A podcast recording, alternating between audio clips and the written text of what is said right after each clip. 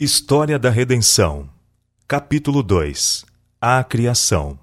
Pai e filho empenharam-se na grandiosa, poderosa obra que tinham planejado a criação do mundo.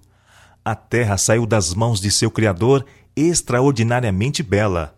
Havia montanhas, colinas e planícies entrecortadas por rios e lagos. A terra não era uma extensa planície, mas a monotonia do cenário era quebrada por montanhas e colinas, não altas e abruptas como hoje são, mas de formas regulares e belas. As rochas altas e desnudas não podiam ser vistas sobre ela, mas estavam debaixo da superfície, correspondendo aos ossos da terra. As águas estavam distribuídas regularmente.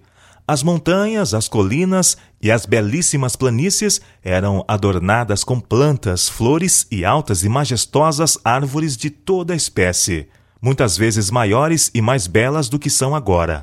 O ar era puro e saudável, e a terra parecia um nobre palácio. Os anjos deleitavam-se e regozijavam-se com as maravilhosas obras de Deus. Depois que a terra foi criada, com sua vida animal, o pai e o filho levaram a cabo seu propósito, planejado antes da queda de Satanás, de fazer o homem à sua própria imagem.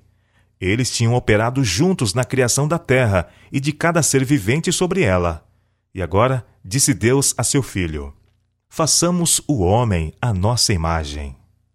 Ao sair Adão das mãos do Criador, era de nobre estatura e perfeita simetria tinha mais de duas vezes o tamanho dos homens que hoje vivem sobre a terra, e era bem proporcionado. Suas formas eram perfeitas e cheias de beleza. Sua cútis não era branca ou pálida, mas rosada, reluzindo com a rica coloração da saúde. Eva não era tão alta quanto Adão. Sua cabeça alcançava pouco acima dos seus ombros. Ela também era nobre, perfeita em simetria e cheia de beleza. Esse casal que não tinha pecados não fazia uso de vestes artificiais. Estavam revestidos de uma cobertura de luz e glória, tal como a usam os anjos. Enquanto viveram em obediência a Deus, esta veste de luz continuou a envolvê-los. Embora todas as coisas que Deus criou fossem belas e perfeitas, e aparentemente nada faltasse sobre a terra criada para fazer Adão e Eva felizes, ainda manifestou seu grande amor plantando para eles um jardim especial. Uma porção de seu tempo devia ser ocupada com a feliz tarefa de cuidar do jardim, e a outra porção para receber a visita dos anjos, ouvir suas instruções e em feliz meditação. Seu labor não seria cansativo, mas aprazível e revigorante. Este belo jardim devia ser o seu lar. Neste jardim, o Senhor colocou árvores de toda a variedade para utilidade e beleza. Havia árvores carregadas de luxuriantes frutos, de rica fragrância, belos aos olhos e agradáveis ao paladar, designados por Deus para alimento do santo par. Havia deleitosas vinhas que cresciam verticalmente, carregadas com peso de seus frutos, diferentes de qualquer coisa que o homem tem visto desde a queda. Os frutos eram muito grandes e de coloração diversa, alguns quase negros, outros púrpura, vermelhos, rosados e verde claros. Esses belos e luxuriantes frutos que cresciam sobre os ramos da videira foram chamados uvas.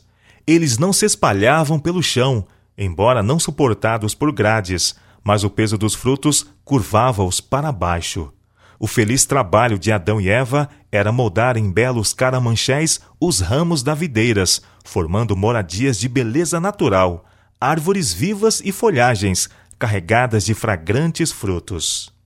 A terra era coberta de uma bela verdura, onde milhares de perfumadas flores de toda a variedade cresciam em profusão. Todas as coisas eram de bom gosto e esplendidamente dispostas. No meio do jardim estava a árvore da vida, sobrepujando em glória todas as outras árvores. Seu fruto assemelhava-se a maçãs de ouro e prata, e destinava-se a perpetuar a vida. As folhas continham propriedades curativas.